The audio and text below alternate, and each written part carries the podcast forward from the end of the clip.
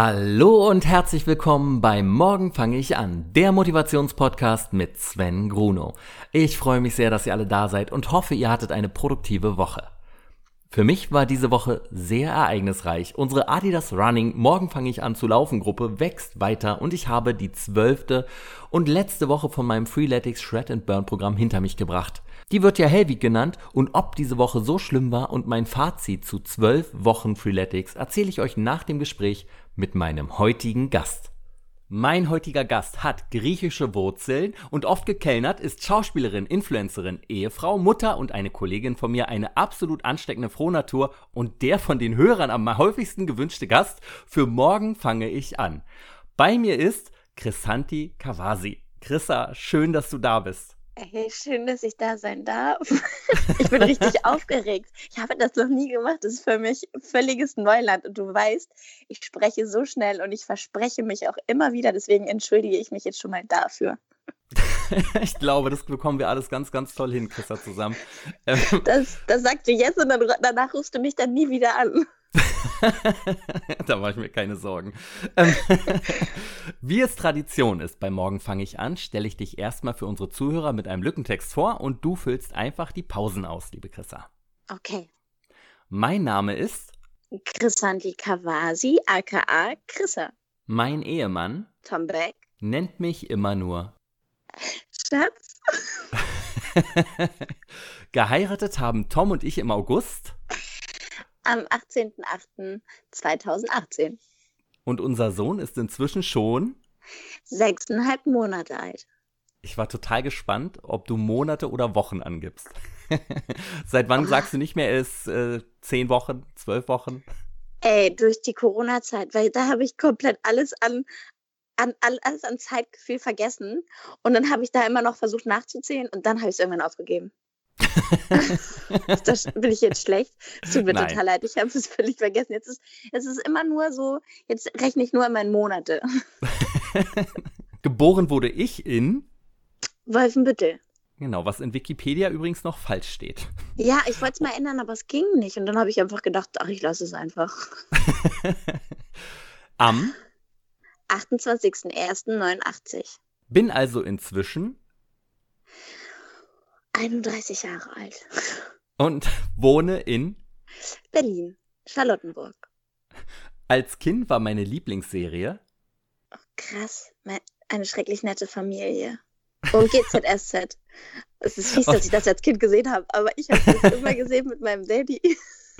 GZSZ oder eine schrecklich nette Familie? Natürlich GZSZ. Aber ah. kann man nicht beides sagen? Ich ja, ja, aber geguckt. ich wusste nicht, was du mit deinem Vater geguckt hast. Nee, nee, achso, nee, nee, nee, nee, eine schrecklich nette Familie habe ich mit meinem Daddy gesehen. GZSZ mit meiner Mom. Und aktuell schaue ich? Aktuell schaue ich unter anderem ähm, The Handmaid's Tale. Ah. Das ist richtig, richtig gut. Das letzte Buch, das ich gelesen habe, war ein Sebastian Fitzek-Buch. Nee, ein Babybuch. Ja, oh je, natürlich. ich wachse. mein absoluter Lieblingsfilm ist? Mein absoluter Lieblingsfilm ist Lana Land. Mein Traumberuf als Kind war? Äh, Schauspielerin. Zwischendurch wollte ich mal Kindergärtnerin werden.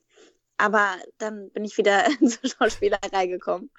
Das hätte ich mir aber auch sehr gut vorstellen können bei dir. Ja, das fand ich irgendwie immer ganz toll mit Kindern. Ich weiß auch nicht wieso. Es hat mich es hat mich sehr erfüllt und jetzt bin ich ganz froh, dass ich doch zur Schauspielerei gegangen bin. Die armen Kinder. Meine Eltern haben ein griechisches Restaurant mit dem Namen Helase Hof. In Hillerse. Mein Lieblingsgericht bei meinen Eltern ist Oh, äh, oh Bifteki. Bifteki mit Reis und, und Pommes und Salat. Oh. Voll lecker, habe ich gestern gegessen. Oh. Von 2012 bis 2014 studierte ich Schauspiel an der Film Acting School in Cologne. Bei der erfolgreichsten deutschen Daily GZS spiele ich seit äh, März 2017 die Rolle der Laura Weber. Meine beste Charaktereigenschaft ist äh, ich bin sehr treu und loyal. Auf meinem Instagram-Kanal mache ich viele Faxen. Und wie heißt der? Ach so, stimmt. Oh, scheiße. Okay, auf meinem Instagram-Kanal Crisscross. Folgen mir? Äh, 330.000 Leute. 333.000 sogar. Oh, oh, wow, 333. Geil. Dort zeige ich mich und mein Leben. Ich bin ein Meter. 67, groß. Chrissa, schön, dass du hier bist. Freue mich ganz, ganz doll. Wow, also das habe ich gedacht, mache ich am besten und es war völlig katastrophal, aber ist okay. Tatsächlich wurde niemand sonst so sehr von meinen Hörern als Gast gewünscht wie du. Echt? Das ja. kann ich gar nicht glauben, aber krass, ich fühle mich sehr geehrt. Ich habe ganz viele Nachrichten bekommen, so, ja, frag doch mal Chrissa, ob die in deinen Podcast kommt und das wäre spannend. Und ja, ich bin auch sehr gespannt, was du uns heute alles zu berichten hast. Ich habe mich auch wirklich sehr gefreut, als du mir geschrieben hast. Es war jetzt sehr spontan, aber ähm, dadurch, dass ich ja jetzt bei, bei meinen Eltern bin, äh, hat es dann doch immer ganz gut, hat es doch ganz gut geklappt. Aber ich habe mich wirklich, ich wiederhole mich, sehr gefreut. Ach, schön. Die wichtigste Frage vorweg, wenn du nicht bei deinen Eltern bist, wie viele Stunden schläfst du jede Nacht? Ist immer schwierig zu sagen, weil ich bin nicht so ein Mensch, der sich dann schlafen legt. Also der jetzt sagt, okay, ich, ich gehe ins Bett, ich lege mein Handy zur Seite, ich gucke jetzt keine Serie mehr und schlafe. Mhm. Deswegen gehe ich immer so gegen elf ins Bett und schlafe gegen eins ein. Und dann bin ich um 5.30 Uhr wach. Zwischendurch werde ich auch noch mal wach. Und ähm, dann weckt mich mein Sohn aber ich muss dazu sagen, ich habe einen richtig coolen Mann. Der Tom äh, ist dann so lieb, dass er mir den tatsächlich morgens äh, meistens also nimmt. Er nimmt ihn und spielt mit ihm und ich darf dann noch zwei Stunden schlafen. Also ich glaube, es kommt so auf, ich komme so auf fünf bis sechs Stunden, wenn es gut läuft. Obwohl ich heute richtig lange geschlafen habe, weil meine Mom die allercoolste ist. Die äh, hört den Kleinen und dann steht sie am Bett und nimmt ihn und dann lässt er mich noch schlafen. Also ich habe heute bis um 10 geschlafen. Das ist einfach krass. So viel habe ich echt noch das ist, Ich weiß nicht, wann ich das letzte Mal so lange geschlafen habe. Ah, das klingt so gut. Auf deine Eltern können wir auch direkt zu sprechen kommen, weil du lebst ja eigentlich mein Traum, also Eltern mit einem eigenen Restaurant. Und äh, ich glaube, ich hätte durchgängig gegessen, wenn ich du gewesen wäre. Ja, witzig sagen ganz viele. Du musst dazu wissen, ähm, dass meine Eltern, die haben einen riesengroßen Saal noch, die haben ein Restaurant und hinten ja. einen Saal und eine Kegelbahn. So, also jetzt stell dir vor, du hast ein, ein Mädel in, dein, in deiner Klasse, die eine Kegelbahn hat und bei der es immer All You Can Eat Pommes gibt. Wow. Also, Kein Wunder, dass Tom dich geheiratet hat. Ja, richtig. Und damit hatte ich halt, also wollten alle Leute auf meinem Kinderga äh, Kindergeburtstag kommen, weil es bei mir halt immer Pommes gab und immer Kegel und immer die Kegel waren. Aber für mich war das tatsächlich, ich hatte nie Lust auf Pommes. Es ist jetzt eher so, dass ich mich jetzt richtig freue, wenn ich zu Hause bin, dann sage ich immer zu meiner Mom, ich hätte gern Pommes, weil die macht sie wirklich, also die Pommes macht sie nicht selber, aber sie frittiert sie einfach großartig. Also warst du als Kind auch gar nicht richtig fett? Nee, war ich nie. Also ich war schon immer jemand, nee, als Kind nicht. Ähm, ich war schon immer jemand, aber der viel gegessen hat ähm, und nie darauf geachtet hat so richtig. Mhm. Aber ich war nie dick. Nee, war ich nicht. Ich, ich wäre geplatzt, glaube ich, wirklich. Also das wäre das wär nicht gut. Meinst ja, du? total. Ja, auf Wenn jeden Fall. Wenn du das Fall. die ganze Zeit bei dir hättest, irgendwann kann man es nicht mehr sehen. Ach ja, ich esse jetzt seit äh, vier Monaten durch diese Slow Carb Diät, die ich mache, Chili. Also ich kann anscheinend sehr lange das gleiche essen. Äh, es funktioniert Boah. ganz gut. Oh nee, das kann ich nicht. Das, nee, das ist bei mir vorbei. das kann ich nicht eintönig ja. essen. Ich wundere mich da auch, was da bei mir schief läuft. Aber ja, irgendwann hätte man mich dann bestimmt selber als Kegel nehmen können dann. also, Bist du eine gute Keglerin geworden, aber? Ey, nein, leider nicht. Ich war letztens, äh, oder was heißt letztens, ist auch schon wieder zwei Jahre her, ähm, immer wieder kegeln. Und ich bin, also ich weiß nicht, ich habe immer gedacht, hättest du mich vor ein paar Jahren gefragt, hätte ich gesagt, ich wäre großartig im Kegeln. Danach habe ich gedacht, was habe ich die letzten, was habe ich die ganzen Jahre gemacht an dieser Kegelbahn? Also, ich bin richtig schlecht. Kann ich, also kann ich wirklich sagen. Hast du aber viel Zeit bei deinen Eltern im Restaurant verbracht? Ja, also tatsächlich, also meine Mom und meine Eltern, das Gute ist, also wir hatten, wir haben das Restaurant und oben drüber war es quasi die Wohnung. Ah, ähm, ja. Das ganze Haus hat uns gehört und die waren immer da und meine Mama hat auch immer so viel zum Essen. Die hat immer nochmal extra für uns gekocht, jeden, jeden Mittag. Also es gab nicht immer was im Restaurant, eigentlich nie. Aber meine Eltern haben halt super viel gearbeitet. Ne? Ich waren, wir waren vier oder wir sind vier Geschwister, vier Kinder und die muss ja. man natürlich auch versorgen. Deswegen ähm, hatten meine Eltern nicht viel Zeit, aber ich bin immer nach unten gegangen ins Restaurant. Also man kennt sich hier im Dorf. Ich bin hier groß geworden und bin schon von klein auf, ja, ich war eigentlich schon seitdem ich denken kann in diesem Restaurant unterwegs. Aber es ist jetzt nicht so, wenn du in ein anderes griechisches Restaurant gehen würdest, dass du dann Heimatgefühle bekommst und denkst, ah, hier riecht es wie bei mir zu Hause in der Wohnung? Witzigerweise mache ich das total selten. Ich gehe ja, richtig ich. selten ins griechische Restaurant, aber gar nicht, weil ich das gar nicht will, weil ich gemerkt habe, in Köln war es ganz schlimm, da gibt es kein richtig, also Gott, ich will jetzt hier keinen beleidigen, ich kenne natürlich auch keinen, äh, also ich kenne auch nicht viele Griechen in Köln, aber in Köln habe ich nie den, den, Griechen überhaupt gefunden. Mhm. Ähm, und dann habe ich es irgendwann aufgegeben und in, in Berlin gibt es so ein, zwei, die ganz okay sind, aber ich merke immer am Ende des Tages, dass es bei meiner Mama immer am besten schmeckt. Also musst du uns einmal Tzatziki mit zu gute Zeiten, schlechte Zeiten bringen, damit wir endlich mal gutes Tzatziki kriegen? Ey, habe ich schon mal. Hast du das nicht, hast Nein, da war gegessen? ich noch nicht da. Oh Mann, Verdammt. meine Mama macht das beste Tzatziki überhaupt. Ja, das mache ich. Ich bringe ich bring dir eine Schale mit, wenn ich wieder da bin. da freue ich mich. Dankeschön. Sehr gerne. Und äh, hast du denn dann auch oft im Restaurant geholfen? Äh, ja.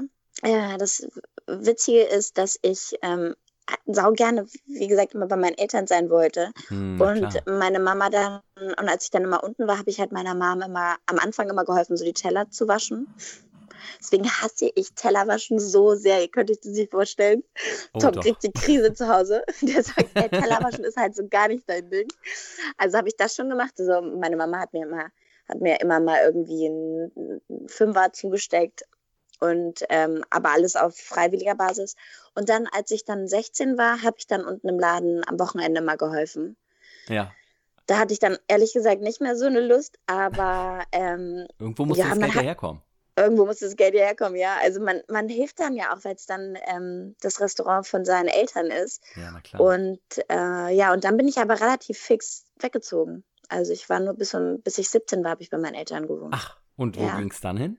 Dann ging es nach Braunschweig, ähm, weil ich habe mit 17 meine Ausbildung als Industriemechanikerin für Aha. Produktionstechnik gemacht bei äh, in Salzgitter äh, bei einem riesengroßen Autokonzern. So ähm, lustig. Also wenn mir jemand jetzt vier Jobs vorgeschlagen hätte, so welchen davon hat Chrissa nicht gemacht, dann wäre das jetzt der erste gewesen, auf den ich getippt hätte.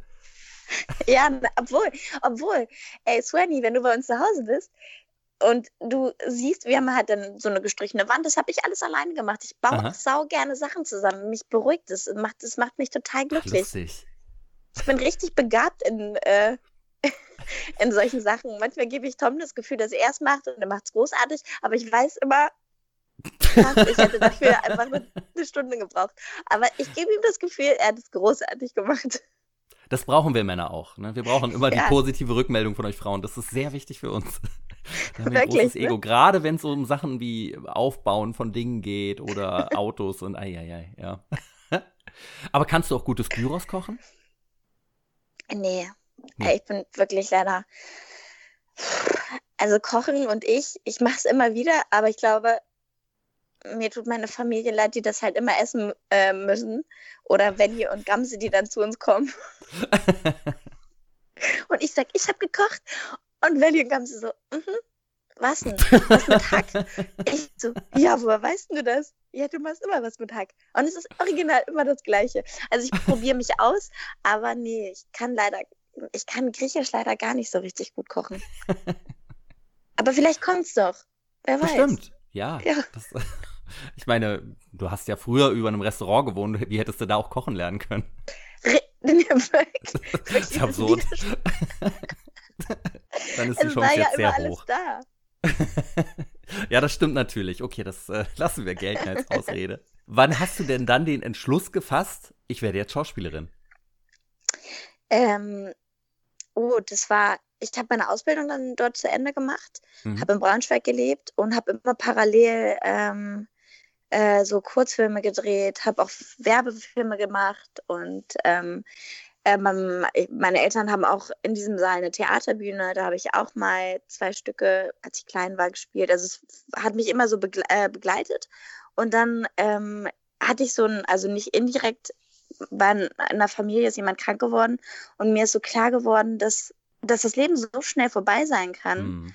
Und ich bin da in einer großen Firma, verdiene gutes Geld und kann mich ehrlich gesagt gar nicht beschweren, weil ich nur sieben Stunden am Tag arbeite mit einer Stunde Pause und ähm, kann, wenn ich will, zweimal im Jahr in den Urlaub fahren. Habe aber mhm. gedacht, nee, das ist aber ehrlich gesagt gar nicht das, was ich will. Es geht mir nicht ums Geld und es geht mir auch gar nicht darum, äh, den Luxus im Leben zu haben. Also habe mir darüber gesagt, ehrlich gesagt nie Gedanken gemacht und habe aber immer, als ob ich schon wusste, immer mir Geld zur Seite gelegt, ähm, weil ich das immer im Hinterkopf gehabt habe und habe es mir aber mir aber nie getraut, dass ich gesagt habe, okay, ich reiße jetzt hier die ganzen Zelte ab und ziehe weg und mache jetzt irgendwas, wo ich gar nicht weiß, ob ich das überhaupt richtig gut mache. Mhm. Und dann, äh, genau, ähm, war dann der Schicksalsschlag in unserer Familie und dann habe ich mich beworben. Ich, was war, ich kann mich ehrlich gesagt auch gar nicht so richtig mehr daran erinnern. Ich habe es einfach gemacht und dann habe ich gedacht, wenn Gott es so will, werde ich angenommen und dann ziehe ich weg. Und ich habe aber keinem davon erzählt. Also es wusste gar keiner. Gar wow. keiner, gar keiner. Das wussten nicht meine Eltern. Ich habe mich in den, äh, in den Zug gesetzt, bin nach Köln gefahren. Und es war tatsächlich die Schule, zu der ich dann auch wollte. Und ich wollte, obwohl ich wäre gerne auf eine staatliche gegangen, aber da war die Anmeldefrist schon vorbei. Mhm. Und ich war damals schon 23, also relativ alt noch. Also was heißt alt? Doch, ich würde ja, sagen, es ja, war schon ein um bisschen zu alt für eine Schauspielschule. Mhm. Genau, war schon, war schon zu alt. Und dann wurde ich dort angenommen und habe dann gedacht, alles klar, dann muss ich jetzt meinen Eltern sagen, ich ziehe weg und besuche eine Schauspielschule. und das muss, das, meine Eltern sind, ähm, sind ja aus Griechenland, sind hierher gekommen, haben irgendwie ihr ganzes Leben lang gearbeitet, wissen auch, ja. wie es ist, ohne Geld groß zu werden. Und die waren so happy, als ich diese Ausbildung äh, bekommen habe und die wussten, okay, sie müssen sich jetzt keine Sorgen mehr um ihre äh, Tochter machen. Die ist safe, die verdient ja Geld, ja. Äh, die kann jetzt ihre Familie aufbauen. Ich hatte da noch nicht meinen Freund, aber die haben gehofft, ich werde schon mo morgen äh, schwanger. Und dann sage ich auf einmal, ich gehe jetzt und mache jetzt brotlose Kunst. Aber meine Eltern waren tatsächlich echt cool und haben gesagt, okay, wenn du das machen willst. Und ich habe gesagt, okay, das kostet, die, die hat leider natürlich was gekostet, die Schauspielschule. Aber ich habe gesagt, ey, das ist meine Entscheidung. Ich habe mir Geld zur Seite äh, gelegt. Davon äh, werde ich meine Schule bezahlen. Ich werde parallel irgendwie arbeiten mhm. und äh, werde euch damit auch nicht zur Last fallen.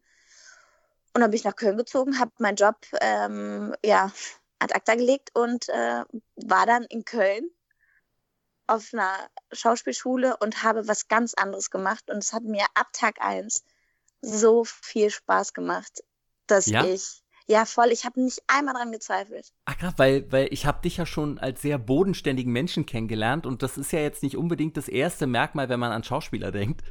Ähm, und äh, da war ich mir nicht sicher, ob du dann nicht manchmal beim Studium dich vielleicht gefragt hast, so, uh, in was für einer Welt bin ich denn jetzt gelandet? Das auf jeden Fall, das jetzt auf jeden Fall. Aber also ich, ich, es ist dann noch bei mir immer noch so der, ich, ich habe ja auch so, also ich habe ja auch, wie soll ich denn das sagen? Es, ich bin dann, dann doch noch so jemand, der sagt, okay, okay, alles klar, ich muss das und das verdienen und ich, damit ich meine Miete zahlen muss. Also das mhm. war immer so das Wichtigste, die Fixkosten.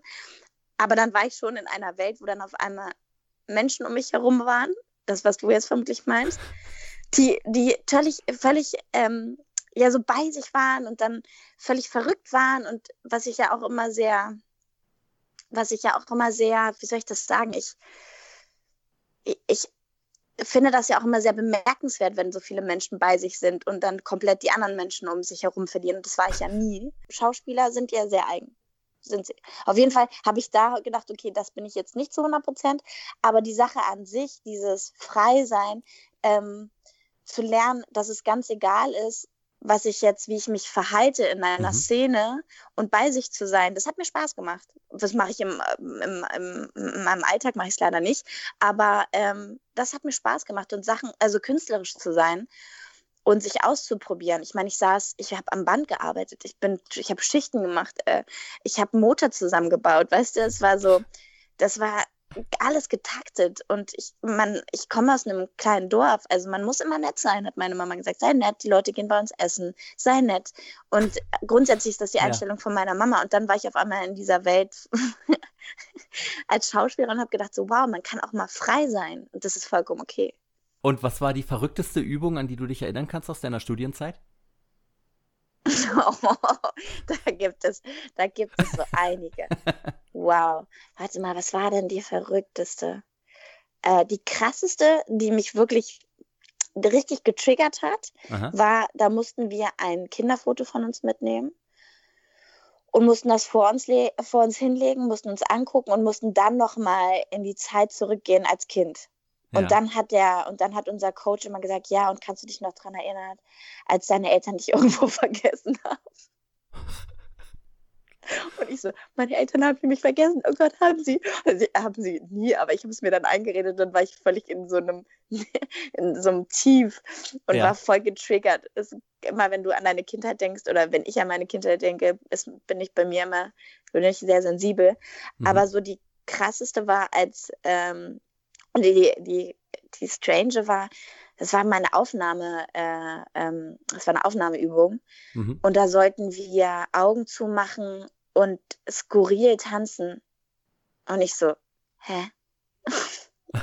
ich so, ja, wie tanze ich denn skurril? Und dann weiß ich doch, dass ich da stand und so die Leute immer angeguckt habe, immer so geblinzelt habe. Und dann habe ich einfach original das Gleiche gemacht wie die anderen. Ich habe einfach rumgehampelt und habe mich dann immer nur gefragt, mein Gott, was versteht, das verstehe ich nicht. Ich verstehe es nicht, aber ich mache es einfach mit. Ich, ich meine, ich wurde angenommen, es hat geklappt.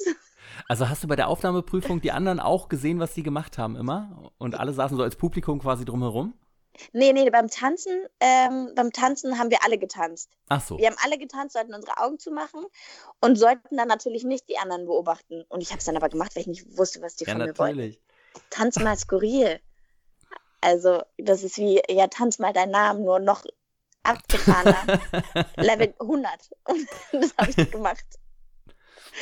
Was für ein Fazit würdest du ansonsten zu deinem Studium ziehen? Hat es dich gut auf den Job vorbereitet? Jein. Also, ich habe viel gelernt. Ich habe viel gelernt in, in den, leider nur in den zwei Jahren.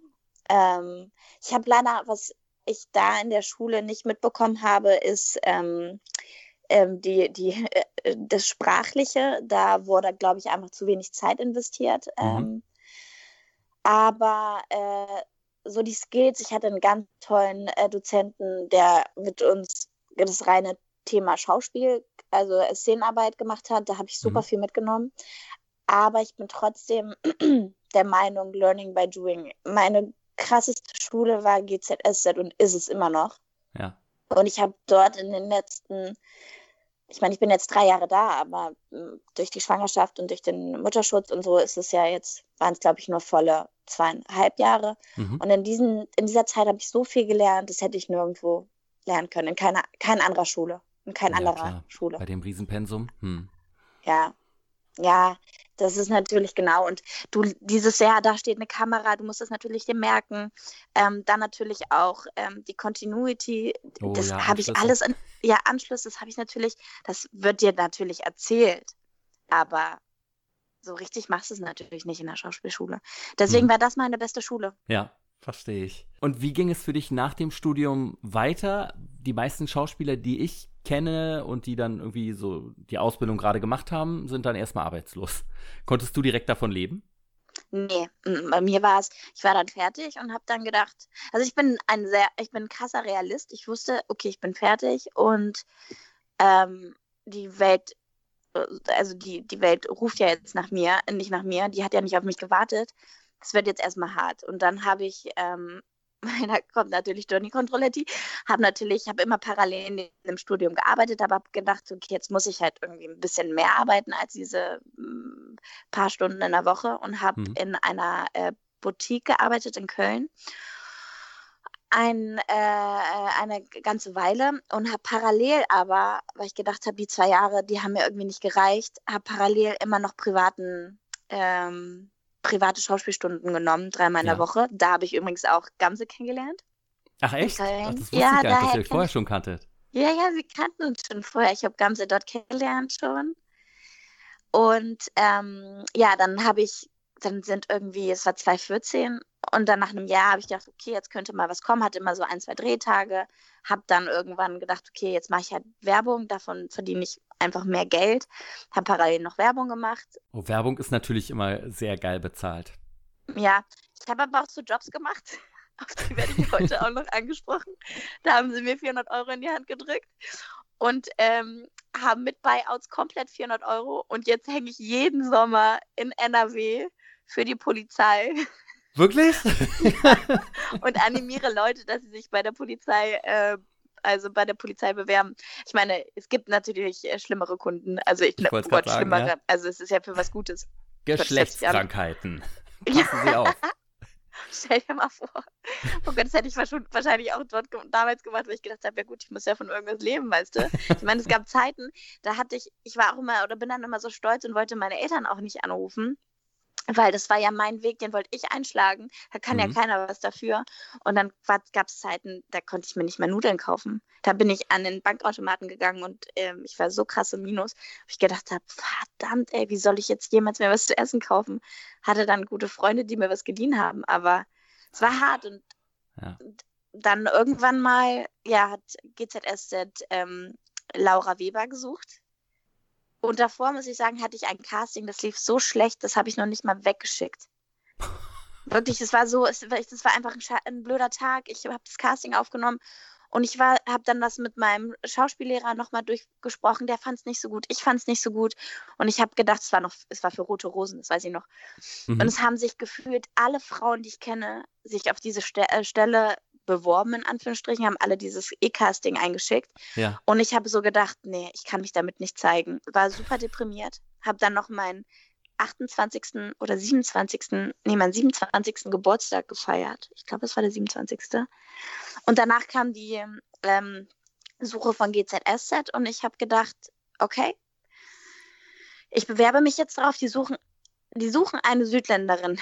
Ich habe gesagt, dieses Profil schreit eigentlich nach mir. Und wenn ich mhm. das nicht kriege, dann höre ich auf. Ich hatte schon überlegt, ob ich selber eine Boutique aufmache, weil ich gerne was mit Mode mache und so. War schon in Italien, habe mir Labels angeguckt. Ich war wirklich so, ich habe gedacht, ich lasse es einfach, let it go. Es will nicht so, es will einfach nicht sein. Ja. Und dann wurde ich bei GZSZ angenommen. Aber die drei Jahre waren die Hölle, ehrlich gesagt, wenn ich jetzt im Nachhinein. Also es war nicht die Hölle, aber es, aber es war hart. War finanziell eine Herausforderung, natürlich. Genau. Du hast dann ja in der Zeit aber auch schon zweimal an der Seite von Tom gedreht, deinem heutigen Ehemann. Tom mhm. Beck. Genau, das, das erste Mal war bei Einstein, weil der Dozent, ähm, unser Dozent, ähm, Thomas äh, Jahn, das ist der Regisseur von Einstein gewesen, ah. der hat äh, mehrere Leute bei uns in der Schule besetzt für kleine Rollen, unter anderem auch mich. Und natürlich war ich aber damit schon mit Tom zusammen, deswegen hat es irgendwie auch gepasst. Aber das war mein erster, mein absoluter erster richtiger Drehtag. Und ich habe mir so in die Hosen gemacht, Sven. Das war Natürlich. so krass. Und Tom aber auch. Hast die direkt mit runtergezogen? Na super. es war so, wir haben Text gelernt immer wieder. Und Tom war immer so aufgeregt beim Drehen. Ne? Und immer vor der Szene, äh, Szene stand er immer vor mir und hat immer gesagt, du bist die Beste. Du machst es super. Oh. Super machst du das. Und ich so, Tom, es ist mir unangenehm. Bitte hör auf damit. und er so, super. Dann war die Szene fertig. Er so, das war großartig. Das war großartig. Und und ich so, ey, ich so, ja, das ist total lieb, aber die Leute gucken uns schon an. Und dann in der Szene, und wir sind in der Szene und dann auf einmal verspricht er sich. Und ich gucke ihn so an und denke so, warum verspricht er sich denn? Und dann sagt der äh, Jan Kart, äh, Tom hat sich versprochen, wir machen nochmal von vorne. Und dann kommt Tom zu mir, hey, ich habe das gemacht wegen dir. Ich habe gemerkt, du warst nicht frei. Komm, du kriegst noch einen Take. Und ich so, Ich so, Tom, du machst mich ganz himmelig. Nein, nein, du bist super. Ey, Sven, ich war danach, ich war komplett durchnässt, ne? Ich war, ich war wirklich, ich war, ich habe geschwitzt. Ich habe gedacht, oh Gott, der ist irre. Was ist denn los mit ihm? Lass mich doch einfach nur spielen. Aber der war auch so aufgeregt, weil ich so aufgeregt war und er wollte mir nur so ein gutes Gefühl geben. Ach, dass das ist der, gut.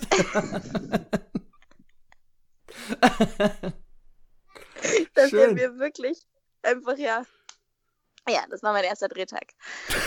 Also habt ihr euch gar nicht am Set kennengelernt, sondern äh, anders, ganz klassisch romantisch Tinder oder? Nee, ganz klassisch auf der Straße vorm Kiosk. Und Nein, dann in einem wirklich? Club. Ja, ja, wir haben uns, ich habe Tom äh, in der ersten Woche, kenn äh, äh, an dem ersten Wochenende, wo ich in Köln gelebt habe, habe ich Tom kennengelernt. Ach, Mhm. wie lustig. Und einfach, wie, wie lernt man denn jemanden, wenn ich das fragen darf, vorm äh, Kiosk kennen? Ich war mit meinen Mädels, die haben mich in Köln besucht. Äh, ich bin gerade nach Köln gezogen und wir wollten, ähm, wir wollten au- ausgehen und dann bin ich rausgegangen äh, durch meine damalige Haustür und daneben war ein Kiosk und Tom war gerade mit seinen Jungs dort und hat mich gesehen und ich habe durch Tom durchgeguckt. Tom hat mich angegrinst und ich bin weitergegangen. und wir sind dann, das musst du dir mal vorstellen, bevor wir in den Club gegangen sind, sind wir ein Döner essen gegangen. Ach so, na klar weil man sich mit 21 keine Gedanken drüber gemacht hat, ob man eventuell nach Knoblauch stinkt im Club. Eine Grundlage schaffen ist auch wichtig. ja, das stimmt. Ach nee, ich war damals 23, genau, ich habe eine Grundlage geschaffen. Und ähm, dann sind wir, genau, danach war ich, das muss man sich mal vorstellen, danach war ich in den gleichen Club wie Tom.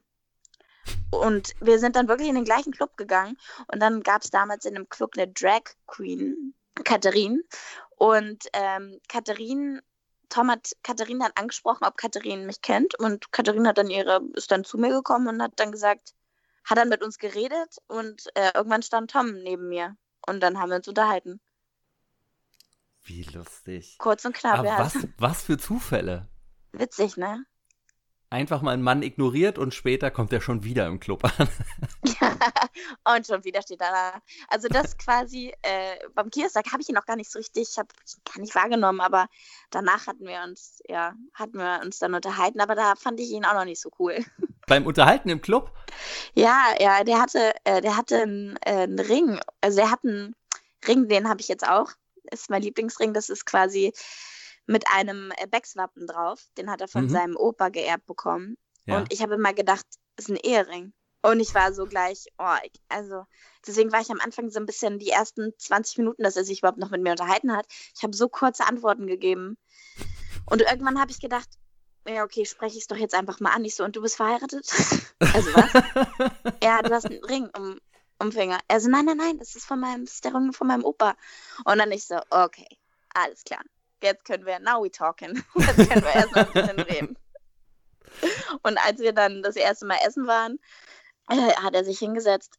Ich habe, ich weiß gar nicht, ich glaube, ich habe äh, Pasta Carbonara und eine Weinschorle äh, bestellt und er hat halt einen Salat und eine Apfelschorle bestellt. Und hat mir dann gesagt, oh nein, das könnte er jetzt nicht essen, dann würde er zunehmen. Und ich habe gedacht, echt jetzt? Jetzt setzt sich ein Mann neben mir und sagt, er kann keine Pasta essen und keine Pizza, weil er sonst zunimmt. Und ich muss aber dazu sagen, dass er davor irgendwie eine Woche äh, auf Mallorca war und einfach sich richtig schlecht ernährt hat. aber ich habe gedacht, so, okay, das ist richtig unattraktiv. Also hast du direkt am Anfang klar gemacht, wer der Chef in der Beziehung wird. ja, ja, habe ich gedacht. Ich habe gedacht, ich lege jetzt mal schon mal die, die, den Boden und dann äh, gebe ich den Ton an, aber äh, nee. Also beide machen wir das. Ich glaube, wir ergänzen uns ganz gut. Sehr gut. Tom ich ist glaube, so- das ist ich- auch eine gute Voraussetzung für eine Beziehung, Ja. dass man sich ja. auf Augenhöhe begegnet. Klar, sonst würde das gar nicht ge gehen. Ja. Ich bin dann doch so die temperamentvolle und Tom ist dann immer so, okay, jetzt denk noch mal drüber nach. Und dann komme ich gleich wieder.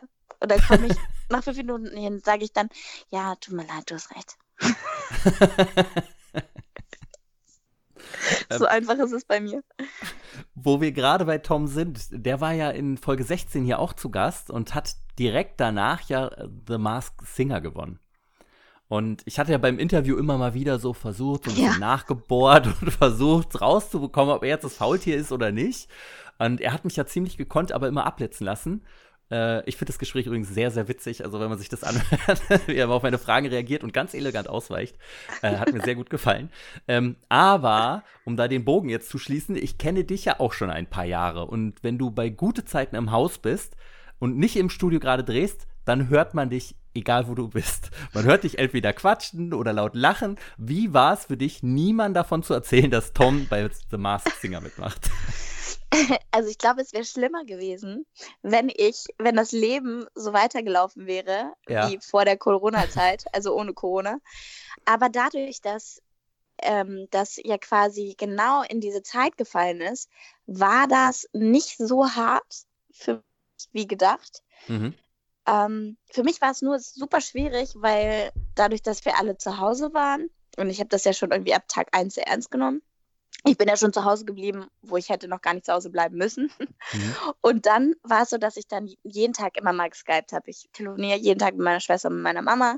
Und dann haben wir das halt immer wieder per FaceTime gemacht. So, und die lieben Tom so sehr und fragen halt immer, es ist halt auch so in der griechischen Familie, und wo ist Tom? Was macht Tom?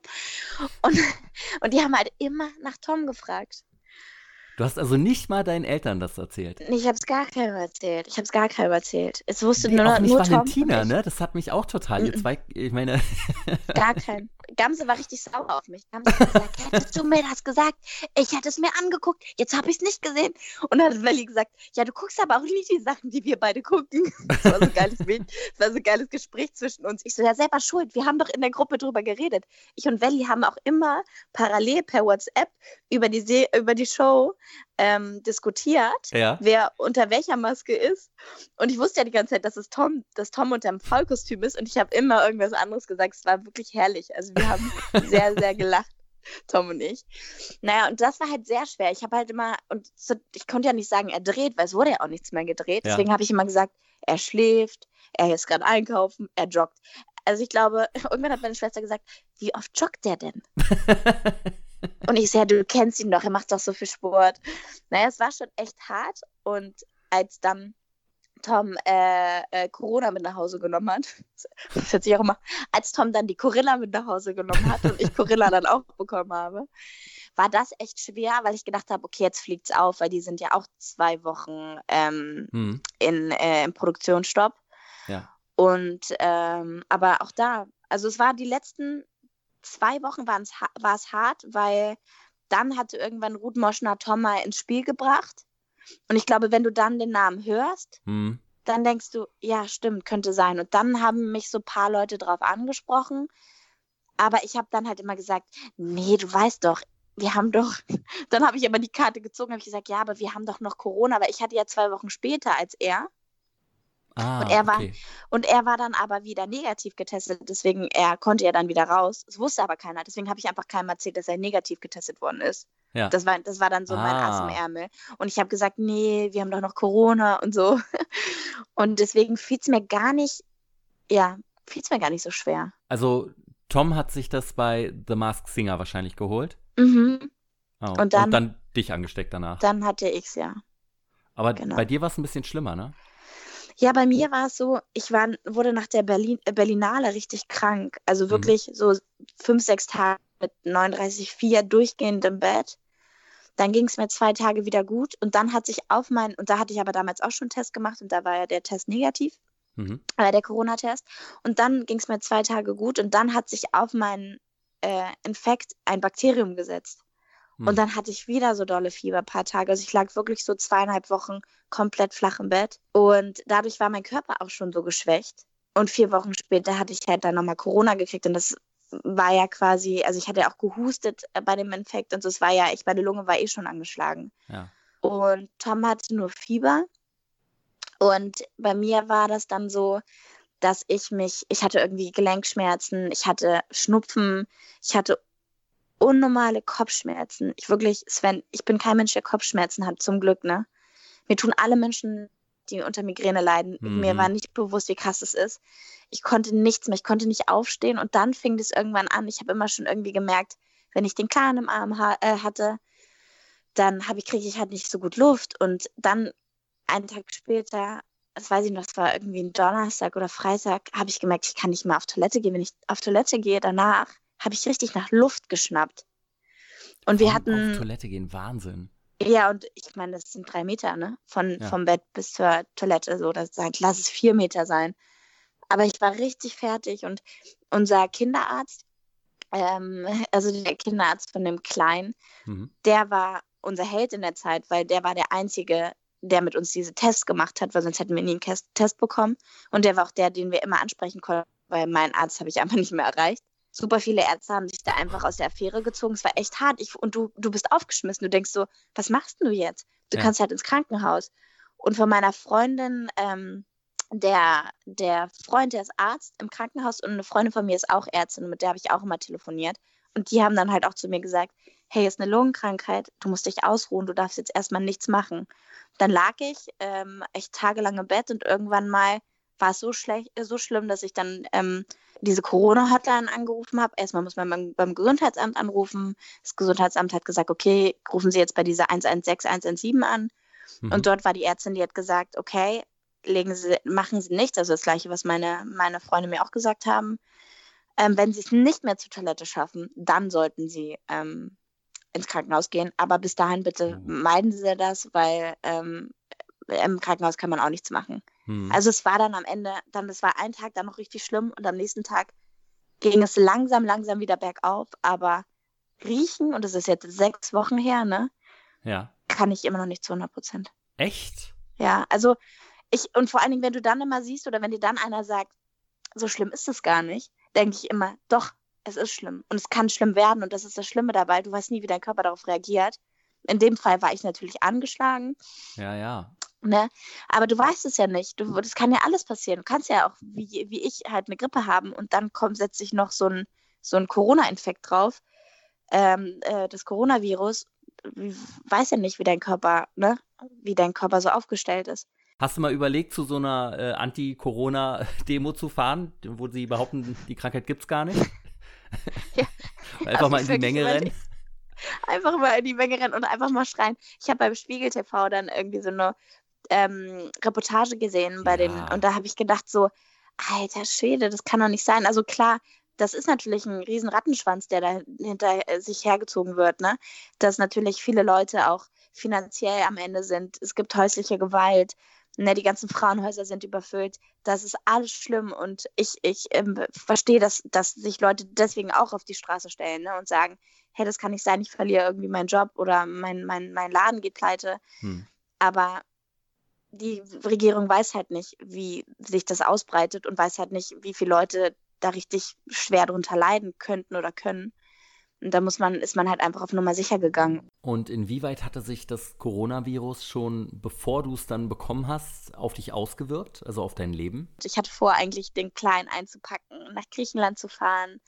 Ich hatte schon irgendwie einen, oh. äh, äh, einen Flug gebucht. Ich wollte ähm, dem Kleinen so ein bisschen zeigen, woher ich komme und so. Mhm habe mir ein Auto gemietet, habe gedacht, wir beide, ich zeige dir jetzt mal ein bisschen auch äh, mein, ähm, mein zweites Heimatland. Ich meine, es ist Deutschland und Griechenland und das äh, war irgendwie schade. Jetzt habe ich das nur mit ihm zu Hause verbracht, die Zeit, aber für mich und für meine Familie war es trotzdem toll, weil ich hätte oder wir hätten zu dritt nie im Leben so viel Zeit zusammen verbringen können.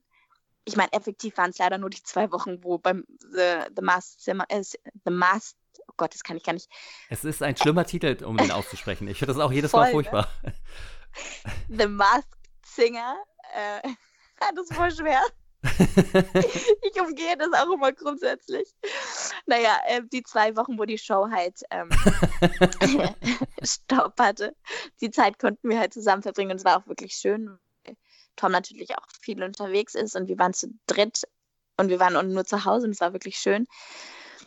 Aber trotzdem, ja, stellt man sich das irgendwie anders vor, wenn man Klar. denkt, man hat noch so viel Zeit zusammen, dass man die noch anders verbringen kann. Hattest du Angst, dass du ihn anstecken könntest, dein Sohn? Mhm. Ja. Und wie ja, unterbindet man das? Weil einem Baby kannst du ja nicht erklären. Kannst du, du nicht. Ich kann dich nicht kannst in den Arm nehmen gerade. Nein, kannst du nicht. Kannst du einfach, es ist nicht möglich. Ja. Als ich krank war, als ich ähm, die zwei Wochen den Infekt hatte, den ganz normalen, äh, habe ich ihn halt nicht in, in den Arm genommen, fünf Tage. Also doch immer mal wieder oder so, aber es, naja, nee, klar habe ich ihn in den Arm genommen. Ich, er hat ja auch was zu trinken gekriegt. Also es war halt schwierig, es war aber nur mal nur ganz kurz und ähm, das war echt hart. Also, dass ich dann nicht so richtig mit, ich war ja auch richtig ausgenockt. Also Tom hat sich großartig um ihn gekümmert. Und die haben ja trotzdem mit mir in einem Raum dann ähm, die Zeit verbracht. Und mhm. ne, aber so richtig mit dem Kuscheln war dann erstmal ein paar Tage nicht drin. Ne? Und das ist hart. Ja, total. Ja. Mhm. Als Tom die Show gewonnen hat, äh, wie hast du das erlebt? Ich habe mich so gefreut. Boah, ich habe mich so gefreut. Das war wirklich für mich, ich habe geheult. Ne? Ich war wirklich, es war, ich, also ich, ich habe wieder gemerkt, wie schön es ist, äh, sich, wie schön es ist, sich auch, also ich mache das ja grundsätzlich, ich freue mich viel über Sachen, die auch mich nicht betreffen oder so, ne? mhm. ne? Aber wenn ich, also Tom ist ja durch und durch Musiker und der ist ja durch die Musik in die Schauspielerei gekommen und hat natürlich mit der Schauspieler, Schauspielerei mehr Erfolg gehabt. Aber eigentlich schlägt sein Herz so sehr für die Musik. Und wie es ging wirklich äh, seit November, seitdem wir wussten, er ist da, nonstop nur über diese, über diese Show. und er kommt nach Hause und es ging nur darum, okay, was singt er? Wie singt er das? Wie kann man das machen? Dass es ein Wow-Effekt ist. Und äh, also, dass, sie da, dass er dort einen Wow-Effekt hat mit dem Lied. Ähm, dann hat er sich überlegt, er fällt irgendwie von einem Baum. Und dann haben wir, haben wir überlegt, wie wir das machen, welches Lied, wenn er das so singt. Und es war wirklich, nonstop lief bei uns Musik, was ja eh schon immer so ist. Ne? Also es wird, wird bei uns sehr viel gesungen. Ja. Und ähm, das war für mich, als er dann gewonnen hat, habe ich, ich habe es mir so gewünscht, aber ich muss dazu auch sagen, ich meine, klar, wahrscheinlich sage ich das, weil er mein Mann ist. Ich war mir so sicher, dass er gewinnt ich war mir einfach so sicher, weil ich weiß, er ist ein guter Sänger und er ist halt auch ein sehr guter Entertainer und ich weiß, dass er das gut machen kann und dass er das gut macht. Und als er dann gewonnen hat, ich habe echt zwischenzeit, äh, zwischenzeitlich habe immer gedacht, okay, jetzt gewinnt der Wuschel. Oh nein, oh nein. Und neben mir der Kleine, der hat geschlafen und ich musste dann auch so leise sein. Und dann hat er gewonnen und ich, ja. Ich habe, ich wirklich, habe so innerlich, habe ich so laut geschrien, äußerlich war es eher so, ja. Welchen Auftritt fandest du am besten von ihm? Oh, schwierig. Alle. Ich fand, äh, Kiss fand ich großartig. Aha. Kiss fand ich richtig gut. Und ich ähm, von James Arthur im Finale das langsamere, äh, das, das langsame Lied. Das fand ich auch sehr toll. Aber eigentlich fand ich alle gut. Natürlich. ähm, wie war das denn dann für Tom? War das ein bisschen enttäuschend, dass es keine Zuschauer gab beim Finale? Oder war das ihm egal? Also man hat ja trotzdem seine Videos, hat er ja hochgeladen, wie er gefeiert hat, alleine in der Limo, als er nach Hause gefahren ist, beziehungsweise im Auto. Und äh, er hat es ja trotzdem genossen bis zum geht nicht mehr, aber so ein bisschen Wehmutstropfen, keine Zuschauer da oder war das für ihn vollkommen okay? Ich glaube, am Anfang war es für ihn irgendwie schon traurig, weil es macht natürlich auch so der Flair, wenn da Leute mhm. sitzen und klatschen. Mm, und dann hat er, glaube ich, sich einfach dran gewöhnt. Zum Schluss hat er angerufen nach dem Finale. Er so, ich habe gewonnen. Und ich fahre jetzt nach Hause, alleine ins Hotelzimmer. Also ich so, ja. Ich so, ach verdammt, es waren noch keine Zuschauer da, aber egal, ich habe gewonnen. Es war so, er hätte, glaube ich, sehr gerne noch eine Aftershow-Party gehabt, weil er ja dann ja. auch ein Lebemann ist, so wie ich, ne? Aber ähm, ja, ich glaube, er hat sich einfach daran gewöhnt, dass die Umstände gerade so sind, wie sie sind. Und ich glaube, die Freude war so groß, dass alles andere dann egal war. Ähm, eine dramaturgische Frage zu The Mask Singer habe ich noch. ähm, die anderen Sänger wissen aber auch nicht, wer unter den anderen Kostümen steckt. Ist das richtig? Ja, das ist richtig. Also es ist wie, so. Wie hält man die denn voneinander fern? Die haben richtige Zeitpläne, soweit ich das weiß. Ja. Ähm, das heißt, die sind in, ich glaube, ich weiß gar nicht, ob sie alle in einem Hotel sind oder in verschiedenen Hotels, aber falls dann mal zwei Leute in einem Hotel waren, was natürlich jetzt bestimmt der Fall war, weil ja natürlich super viele Hotels zu waren, ja. ähm, war es so, dass, der, dass die Fahrer sich untereinander absprechen mussten und sagen, okay, du fährst mit Tom um 14.30 Uhr äh, los und du fährst mit Gregor Meile um 15 Uhr los, damit ja. die sich nicht treffen. Ähm, und so richtig, also Tom hat, hatte halt den Assistenten, der großartig war, der Leo, der hat sich um alles gekümmert. Der hat dann zum Beispiel Tom im Hotel eingecheckt. Der hat ähm, Tom was zu essen geholt. Also Tom hatte dann halt seinen Aufenthaltsraum und von dort aus hat alles der Leo ähm, ja. organisiert. Und der Fahrer natürlich, der wusste natürlich auch, wer Tom war. Oder wer, also wer das Faultier war, weil ja. der Tom dann abgeholt hat von zu Hause und ihn natürlich auch überall hingefahren hat. Aber so untereinander wusste das keiner. Nee. Mm -mm. Wow. Tom hat ja jetzt auch sein neues Album 4B released. Hast du da drauf ein Lieblingslied von ihm? Oder allgemein ein Lieblingslied? Da sind super viele Lieder, die mir sehr viel bedeuten. Erstmal ist da das Pingu, also das Lied ja. Pinguine, das ist ja, ähm, ja für den Favorit. Kleinen. Das ist schön, ne? Das liebe ich. Total. Und dann ist ähm, Wir gehen den Weg zusammen. Das ist äh, eigentlich ein Lied, was Tom mir zur Hochzeit geschrieben hat. Wow. Und mhm. ich hatte das irgendwann mal zu unserem Hochzeitstag hochgeladen, weil ich so stolz war, weil es war so ein tolles Lied. Und daraufhin war aber die Resonanz so groß und so viele haben geschrieben, dass, ähm, die das gerne mal sich ganz anhören wollen und ähm, wo es das gibt. Und dann hat Tom entschieden, das auf das Album zu, zu, Ja. zu bringen. Und das ist total, also es sind so die zwei Lieder, die mir super viel bedeuten. Aber ich mag gerne 360 Grad liebe ich. Das ist so, Ja. das höre ich mir an und habe hab einfach gute Laune, du schaffst das, ist super. Also es gibt viele Ich sehe Lieder. dann sofort Gamse vor meinen Augen, die tanzt jetzt immer. naja, und Ha- Gams ist ja die Tanzmaus überhaupt. Allerdings. Hätte, ja, die kann, Gamse, wenn ich die tanzen sehe, habe ich immer gute Laune, weil die tanzt einfach richtig gut, finde ich. Total, ne? Die verkörpert einfach da die gute Laune, strahlt die in alle Richtungen aus dabei. Ja, ist einfach wenn ich happy mit und fröhlich.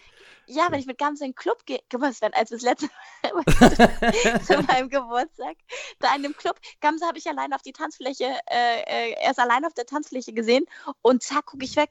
500 Männer gefühlt, gefühlt 500 Männer, sehr übertrieben jetzt, um sie herum, weil alle gucken sie an und denken so, wer ist diese Frau mit diesen wunderschönen Haaren, die sich bewegen kann wie eine Eins? Kommen wir mal zu deiner GZSZ-Zeit zurück. Du bist ja 2017 da gelandet, hast aber gesagt, du hast es als Kind auch schon immer geguckt. Mhm. Mhm. Also witzig, witzigerweise hat GZSZ, also Joe Gerner, ich war ja schon immer ein riesengroßer Joe Gerner-Fan, ne? Jeder. Ja, und ich war, bin schon immer jemand gewesen, der die Bösen immer irgendwie ganz cool fand. Ich finde Joker ja auch ziemlich cool, ne? Ja. Also es ist so, ich hatte und Joe Gerner fand ich immer ganz toll. Und dann haben wir damals immer GZS geguckt, weil ich riesengroßer Joe Gerner-Fan war. Und meine Mom hat es auch immer mal gesehen. Ich durfte es nicht immer sehen, ne? aber immer mal wieder. Und ähm, habe mich dann, ja, als ich dann da am Set stand, das erste Mal zu meinem Casting, habe ich gedacht, Gott weg. Das, das habe ich da auch meinen Eltern gar nicht erzählt. Das wusste nur Tom, dass ich zu dem Casting Mhm. gehe. Da habe ich gedacht, Gott, wenn ich meine Mama jetzt anrufe, ich fasse gerade die Wand vom KPI an. Also deswegen war das für mich echt ähm, so ein Kindheitstraum. Ist so absurd, wenn man das damals gesehen hat und dann auf einmal Mhm. selber da vor der Kamera steht. Das habe ich auch ganz lange nicht realisiert. Ganz, ganz lange nicht. Ich glaube, so anderthalb Jahre. Ich weiß noch, dass ich nach anderthalb Jahren das erste Mal äh, ins Studio gefahren bin, gerade so mit dem Auto durch die Schranke und denke so, krass. Ich bin wirklich hier. Das ist mein Job. Eben noch in Wolfenbüttel, jetzt Ja. in Potsdam-Babelsberg. So kann es gehen. Als du dann bei GZSZ aufgeschlagen bist, erinnerst du dich noch an deinen allerersten Drehtag? Ja. Oh Gott, Ja? ja. Oh Gott. Warst du da Boah. genauso aufgeregt wie bei dem Dreh mit Tom? Oh, da war ich noch, da war ich, da war ich so aufgeregt. Ich bin ja eh jemand, der sehr aufgeregt ist. Mhm. Und wenn er sehr aufgeregt ist, spricht er schnell. und so und verliert so den Faden. Und ich weiß noch, ich musste runtergehen, also ich musste die Treppen runter am, beim Mauerwerk Mhm. und hatte meine erste Szene mit Uli und Eva. Und Eva ist ja die beste Freundin von Tom. Und Ach. deswegen war das so, ja, wusstest, wusstest du das nicht, Sven? Nee, dass es die beste Freundin ist, wusste ich wirklich nicht. Nein, dass, dass die beiden befreundet sind, das wusste ich. Aber dass es die beste Freundin ist, äh, ist Mhm. mir, ja. Doch, neu. Eva heißt doch auch Klaus bei uns. also Eva ist die, also Klaus ist die beste Freundin von Tom. Und ähm, ich muss aber dazu sagen, ich habe Eva erst richtig live, das erste Mal richtig kennengelernt nach zwei Jahren oder so, Mhm. weil sie ja in Berlin gelebt hat dann. Ähm, und aber trotzdem war Eva für mich äh, jemand, also so wie quasi Familie, weil sie dadurch, weil sie dadurch, dass sie ja mit Tom sehr gut befreundet ist, ähm, einfach. Also Eva spielt ja die Maren Seefeld bei GZSZ, um, falls es jetzt irgendjemand nicht weiß. Also ist jetzt eine Kollegin von dir bei GZSZ geworden. Genau, stimmt. Das musste man dazu sagen, ne? Man sagt ja nie die, die Rollennamen. Also, genau. Und die war mit in der Szene und ähm, das hat mir total viel gegeben. Und Uli, äh, Katrin Fleming war auch dabei und ich musste immer diese Treppen runtergehen. Und ich habe gedacht, verdammt, ich falle diese Treppen runter. Und dann hat KF immer noch zu mir gesagt, du musst ein bisschen leiser gehen, weil wegen dem Ton. Ich so, oh, verdammt. Dann bei Kameras, es war so, ich wurde so über, also ich habe mich so überfahren gefühlt, weil ich gedacht habe, boah, krass, daran musst du denken und daran musst du denken. Und Aber auch ich noch Komparsen mit im Raum, ja recht viele. Boah, stimmt, die habe ich gar nicht mitgekriegt. Stimmt.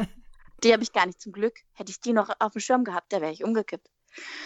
Aber es war, ich weiß noch, ich bin danach nach Hause gefahren und war so glücklich und habe durch, ich weiß, ich habe noch nie so fest geschlafen in der Nacht.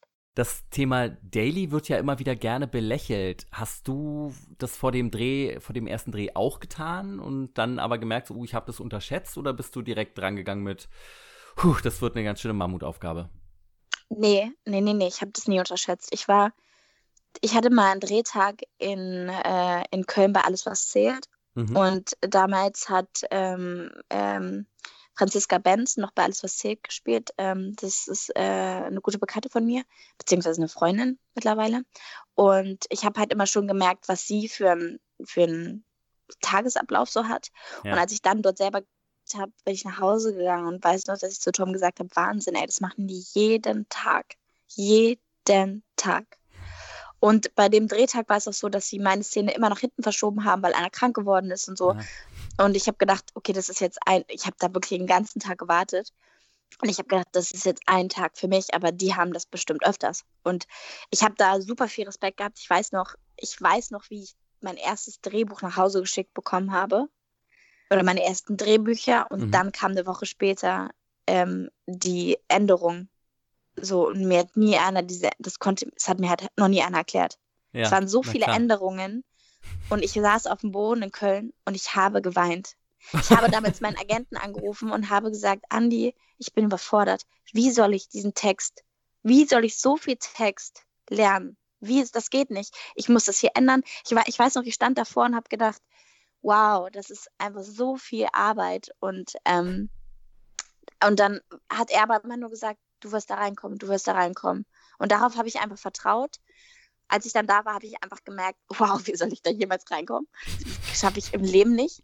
Ja. Und dann ging es aber von Tag zu Tag. Aber belächelt habe ich das nie. Und ich war, also Tom war auch immer, Tom ist jemand, der auch immer zu mir schon gesagt hat, ey, das ist eine harte Arbeit. Er hat gesagt, Daily ist eine harte Arbeit. Ja. Und ähm, deswegen hatte ich schon immer jemand, der mir das ganz klar auch schon gesagt hat.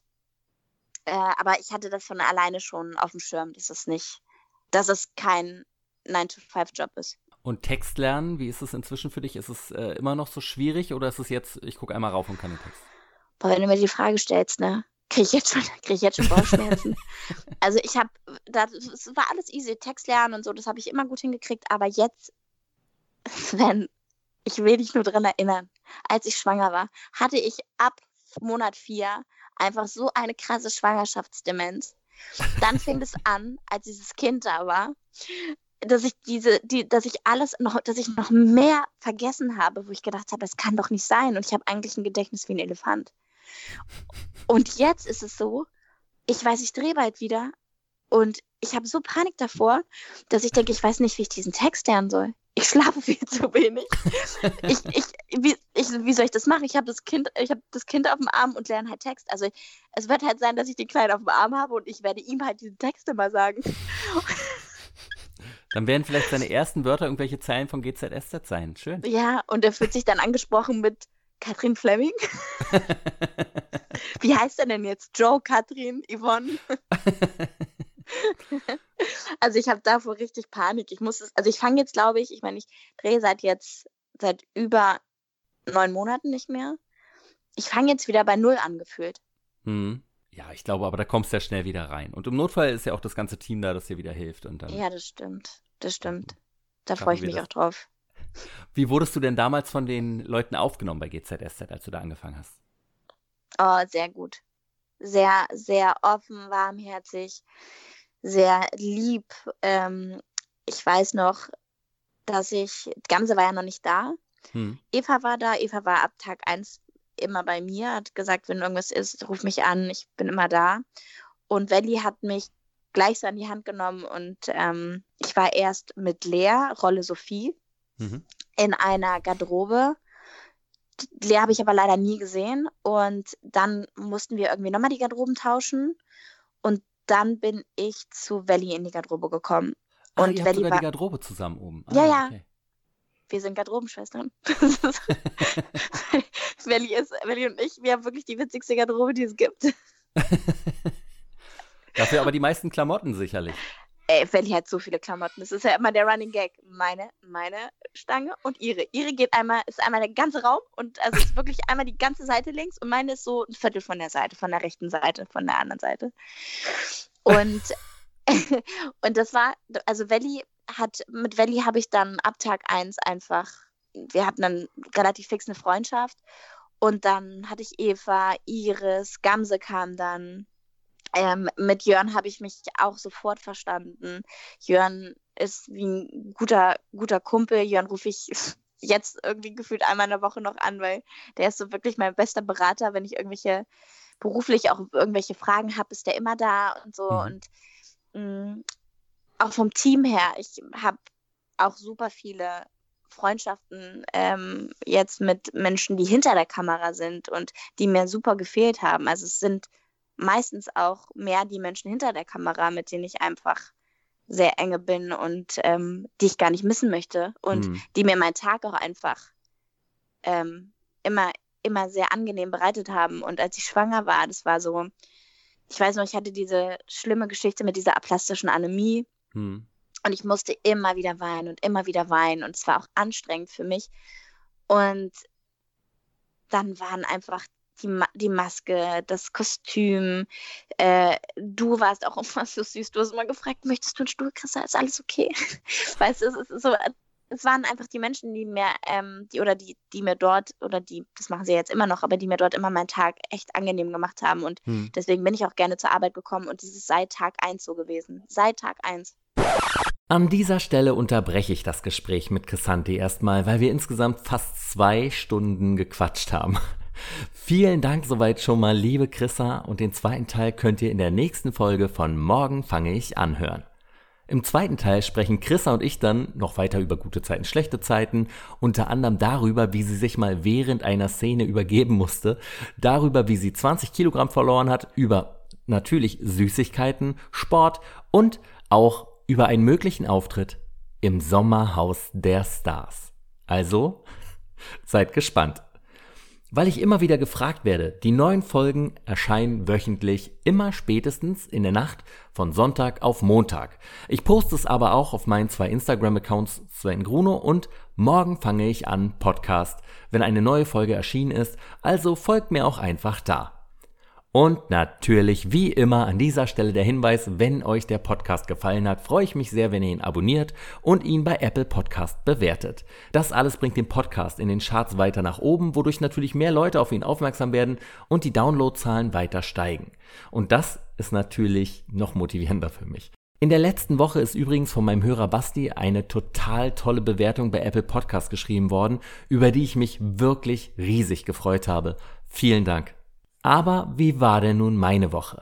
Sportlich stand diese Woche natürlich ganz im Zeichen von Freeletics, denn es war wie ja schon angesprochen Hell Week Zeit, also die zwölfte Woche von meinem Freeletics Programm und damit auch Zeit für mich ein Fazit über Freeletics zu ziehen und zu entscheiden, wie ich weitermache. Aber immer der Reihe nach. Ich hatte mit Freeletics ja am 2. März angefangen. Am Sonntag davor hatte ich mir direkt eine Jahresmitgliedschaft vom Freeletics Coach geholt, weil es zu der Zeit da gerade 50% Rabatt darauf gab.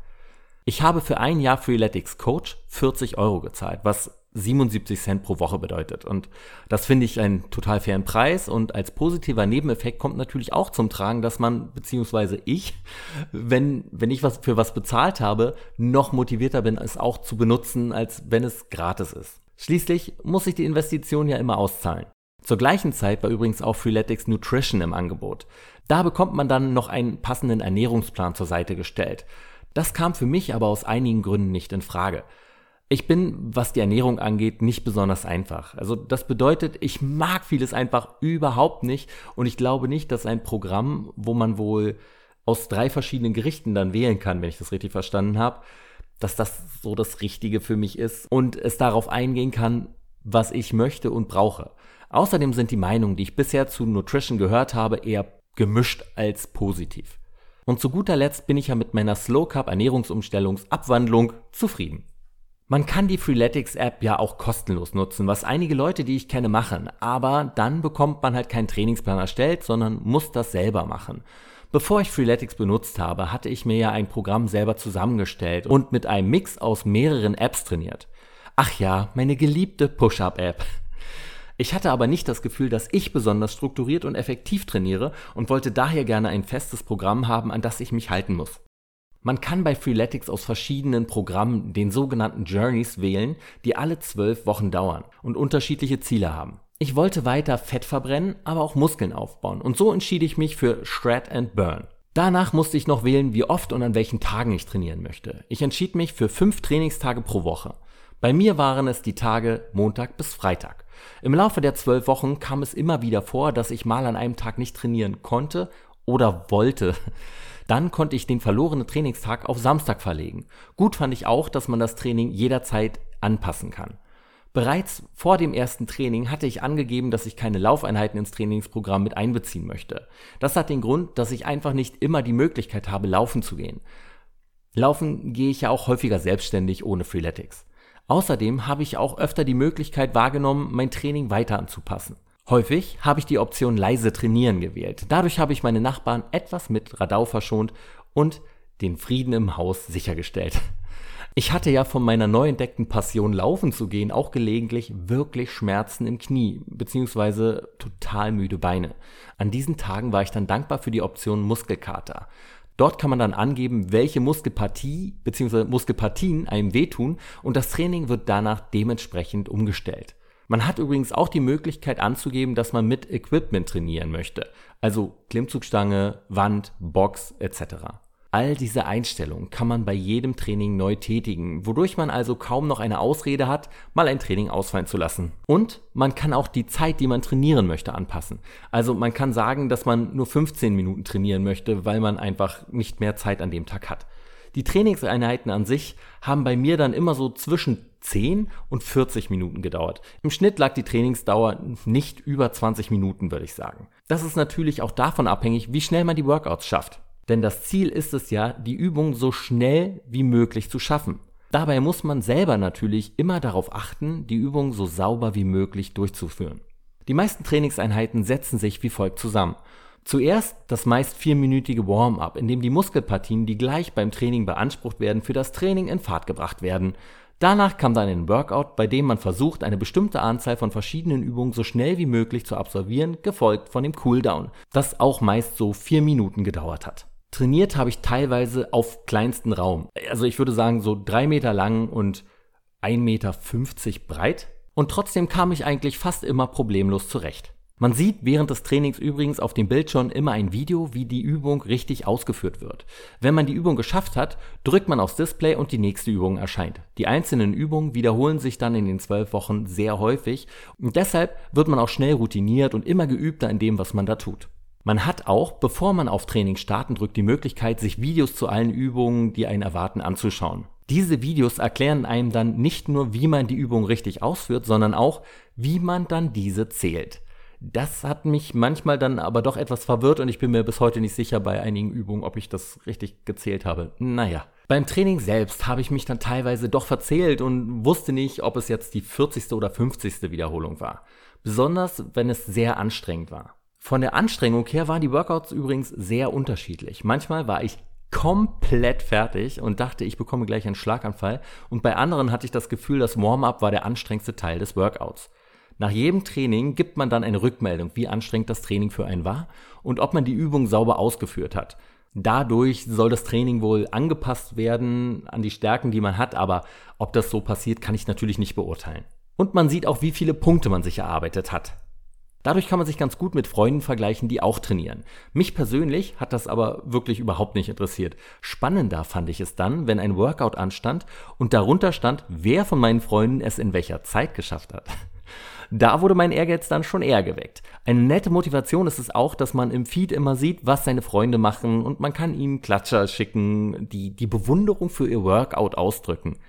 Ja, naja, noch motivierender fand ich es dann aber allerdings, mich selber zu schlagen, weil ich natürlich heute eine bessere Version von mir selber bin als gestern. Ich habe fast immer abends nach der Arbeit trainiert. Lust hatte ich eigentlich nie, aber es musste ja sein und ich habe in jeder Woche die fünf Workouts durchgezogen. Da ist natürlich der Podcast hier nicht ganz unschuldig, weil ich mir hier sicherlich nicht die Blöße geben möchte, dass ich aus Faulheit ein Training weniger gemacht habe als angekündigt. Die ersten paar Wochen hatte ich das Gefühl, dass sich das Training größtenteils auf den Unterkörper fokussiert hat. Meine Beine und ganz besonders mein Po haben davon stark profitiert. Auch der Bauch kam nicht zu kurz. Allerdings hatte ich das Gefühl, zu wenig den Oberkörper zu trainieren. Der Oberkörper wurde auch in den letzten fünf Wochen nicht der Hauptfokus vom Programm, aber er wurde wesentlich intensiver ins Training einbezogen. Die zwölfte Woche, also diese Woche jetzt, war dann die letzte Woche Shred and Burn und in dieser sogenannten Hell Week trainiert man jeden Tag. Ich habe jeden Tag ungefähr nur 15 Minuten trainiert, habe mich dabei aber meistens trotzdem an meinen körperlichen Grenzen bewegt, weil die Workouts wirklich intensiv waren. An jedem Tag konnte ich meine bisherige Bestzeit verbessern, was einem auch noch ein gutes Gefühl zum Abschluss gegeben hat. Trotzdem hatte ich auch diese Woche einfach so überhaupt keine Lust, abends noch zu trainieren. Boah. Aber es hilft ja nichts. Und es ist halt auch wirklich immer total schnell vorbei. Das positive Gefühl nach dem Training ist dann schon Anreiz genug, doch die Trainingseinheit abzureißen. Nach zwölf Wochen 1100 Trainingsminuten verteilt auf 62 Trainingseinheiten habe ich gewichtsmäßig nur so 4 Kilogramm verloren. Aber ich habe auch wirklich viel Muskeln aufgebaut und Fett verloren. Abgerechnet wird letztendlich natürlich vor dem Spiegel. Und ich muss sagen, der Körper hat sich in den letzten zwölf Wochen nochmal sehr verändert. natürlich zum Positiven. Endlich macht es wieder Spaß, wenn man sich im Spiegel sieht. Im Januar, also als ich mit Morgen fange ich an angefangen habe, konnte ich mir das kaum geben. Besonders am Bauch merke ich das sehr stark und ich erwische mich immer wieder, wie ich an meinem Bauch rumdrücke und denke, wow, das ist plötzlich so fest.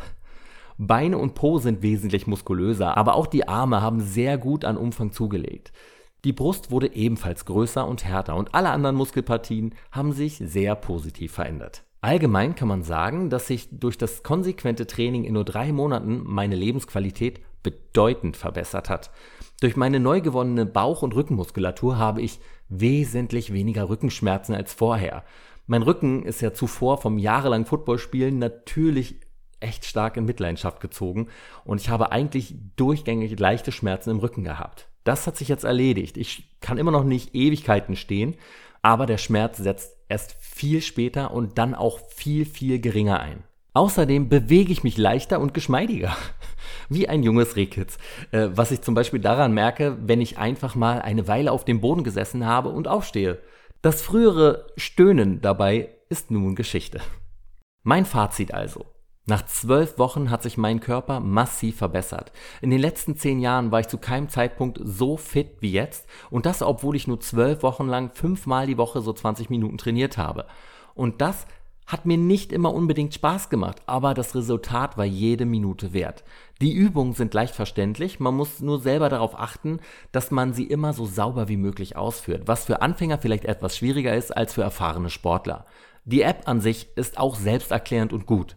Für 77 Cent die Woche finde ich das Ganze auch preislich vollkommen angemessen. Und selbst für das Doppelte wäre es auch noch okay gewesen. Ich hatte überlegt, jetzt mal eine Woche Pause zu machen, aber weil ich aktuell auf einem so guten Weg bin, werde ich nahtlos weitermachen. Ich werde aber auf jeden Fall ein anderes Journey wählen, weil ich jetzt nur noch marginal Fett verbrennen möchte und eher wieder auf Muskelaufbau gehen möchte. Dabei werde ich bei Freeletics den Fokus komplett auf Muskelaufbau legen und zusätzlich laufen gehen sowie meine Ernährungsaussetzer wieder mehr einschränken, um auch noch die letzten Fettpolster an Bauch und ah, besonders an diesen verfluchten Hüften loszuwerden. Mal schauen, welches Journey es diesmal wird. Ich werde es euch in der nächsten Woche hier berichten oder ihr schaut mal auf meinem Instagram-Account vorbei. Weil ich ja diese Woche wieder in Babelsberg bei gute Zeiten, schlechte Zeiten gearbeitet habe, konnte ich nur zweimal laufen gehen. Dafür sind wir aber in unserer Adidas Running aka Runtastic Laufgruppe mit dem wundervollen Namen Morgen fange ich an zu laufen noch ein paar Mitglieder mehr geworden. Ich hatte ja letzte Woche das Ziel gesetzt, dass wir diesen Monat noch alle zusammen auf über 450 Kilometer kommen. Dem Ziel sind wir so nah, dass wir es jetzt noch locker hochsetzen können und darum rufe ich hiermit das neue Ziel aus. Lasst uns zusammen die 555 Kilometer durchbrechen. Dadurch ist es noch wichtiger, dass wir alle ganz fleißig laufen, denn jeder Kilometer zählt. Wir haben in der Gruppe übrigens einen deutlichen Frauenüberschuss, was ich absolut großartig finde, aber ich appelliere hiermit an die Ehre aller meiner männlichen Zuhörer, Los, kommt in die Gruppe und bewegt euren Arsch. Dafür müsst ihr mir einfach nur eine Nachricht per Instagram schicken. Entweder über den Sven Gruno oder den Morgen fange ich an Podcast-Account. Die Strecke nach Babelsberg bin ich diese Woche übrigens viermal mit dem Fahrrad gefahren und ich genieße es immer sehr. Auch wenn ich besonders nach der Arbeit dann doch immer sehr erschöpft bin und mich eigentlich nur hinlegen will. Aber besonders in der aktuellen Zeit und dann in der Bahn zu sitzen und ach, da verbringe ich meine Zeit doch lieber auf dem guten alten Drahtesel. Sagt man Drahtesel eigentlich noch? Und die Ernährung? Am Montag habe ich wieder mein Chili vorgekocht und somit war ich gut versorgt. Auch abends und morgens gab es fast immer meinen Green Smoothie. Allerdings werde ich, seit ich die 82 Kilogramm erreicht habe, wirklich wesentlich lockerer mit dem Essen. Das heißt, ich esse gelegentlich Brot, Reis und Nudeln in Maßen, aber ich kann es nicht abstreiten. Das wäre gar nicht so schlimm, wenn ich nicht wieder komplett der Zuckersucht verfallen wäre. Solange ich bei der Arbeit bin, ist immer alles großartig und ich habe gar kein Verlangen nach Zucker. Aber ab dem Moment, wo ich durch meine Haustür trete, flippe ich immer aus. Und ich futter wirklich jeden Abend, ja, natürlich am Abend, wo es noch schlimmer ist, irgendetwas Süßes. Das ist nicht nur so was von überflüssig, sondern auch total dumm, weil ich natürlich schon wesentlich weiter wäre, wenn ich den Zucker, so wie in den ersten Monaten, komplett aus meinem Leben streichen würde. Tja, aber das ist aktuell einfach nicht drin. Besonders nicht, nachdem ich laufen war. Da könnte ich jedes Mal nach dem Laufen gleich eine ganze Tüte Gummizeug futtern oder eine leckere Tafel mit Schokolade. Ich habe aktuell übrigens die Milka-Schokolade mit den Tuckkeksen drin für mich entdeckt. Ah, super, was? Aber weil ich mich ja trotzdem sportlich betätige und es auch schon Zeiten gab, wo ich dieser Zuckersucht noch mehr nachgegeben habe als jetzt, hatte ich am Samstag vor meinem Cheat Day ein ganz gutes Gefühl. Auch deshalb, weil sich die Fettschicht an meinem Bauch dünner anfühlt als in den Wochen zuvor. Was mir in diesem Zusammenhang noch einfällt, mir ist aufgefallen, dass die Menschen, die mich jetzt darauf ansprechen, dass ich ja abgenommen habe und mir ein positives Feedback dazu geben, größtenteils komplett andere Leute sind, als die, die vorher immer wieder kleine Spitzen gesetzt haben und mich freundlich darauf hingewiesen haben, dass ich ja ganz schön zugenommen habe. Diese Leute haben das übrigens meistens laut vor anderen Leuten gemacht, wohingegen das positive Feedback immer in einem wesentlich privateren Rahmen erfolgt ist. Die extrem lauten Leute, die früher schon einfach asozial waren, sind es übrigens heute noch immer und sprechen mich jetzt darauf an, dass sie ja gedacht hätten, dass ich jetzt schon viel muskulöser und breiter sei, weil ich ja so viel Sport treibe. Das machen sie natürlich wieder vor möglichst vielen Leuten. Und was lernen wir daraus? Arschloch bleibt Arschloch und gebt einfach nichts auf die Meinung vom lauten Pöbel. Achtet auf eure innere Stimme und seid stolz auf eure Fortschritte. Ihr wisst, wie weit ihr gekommen seid. Als ich dann am Samstag vor meinem Cheat Day auf die Waage stieg, war ich also guter Dinge, dass ich weniger als letzte Woche wiegen würde. Nämlich weniger als 82,8 Kilogramm. Und so kam es dann auch und die Waage zeigte 82,4 Kilogramm an. Also fast ein halbes Kilo weniger als letzte Woche. Super. Damit kann ich sehr gut leben. Doch dann kam ja der besagte Cheat Day. Zum Abschluss der Hell Week habe ich bereits im Vorfeld beschlossen, diesmal einfach komplett auszurasten. Also noch mehr als eh schon immer. Damit meine ich gar nicht wirklich die regulären Mahlzeiten, obwohl die natürlich auch wieder, naja, ungesund bis zum geht nicht mehr waren. Zum Frühstücks wieder Smacks mit Lama Loops, Lama Loops und noch die zweite Schüssel mit allen Resten, die ich im Haus noch so finden konnte. Zum Mittag habe ich mir dann bei meiner Lieblings-Currywurstbude in Berlin, der guten alten Bratpfanne in Steglitz, zwei Currywürste mit Pommes und Mayo geholt. Als ich da so stand, merkte ich, dass ich auch noch Hunger auf einen Cheeseburger hatte und bestellte den einfach auch noch. Naja, halt, weil. Nachdem ich letzte Woche mit der Pizza so unzufrieden war, habe ich mir diesmal zum Abendbrot wieder selber eine leckere Pizza gemacht. Mit Büffelmozzarella, Salami und Schinken. Und ich muss sagen, meine Pizza wird immer besser. Das Schlimme am Samstag war aber der ganze Süßkram. Je eine Packung Fruchtifanten, M&M's Peanut, Toffee Popcorn mit Brezeln und Frösche Oh Gott, wenn man das so hintereinander aufzählt, klingt es noch schlimmer, als es sich dabei schon angefühlt hat. Außerdem habe ich beim Asiamarkt Taro Muchis geholt und von den sechs Stück noch vier verdrückt. Aber keine Sorge, das alles lag mir nicht schwer im Magen, denn es war ja gut eingehüllt. Von 1 Liter Ginger Ale, einer Spezi und einem Liter Mango Maracuja Saft. um Gottes Willen, rückbetrachten kann ich froh sein, dass ich nicht einfach direkt geplatzt bin. Aber wisst ihr was? Ich habe jeden Bissen genossen und bereue nichts. Also, naja.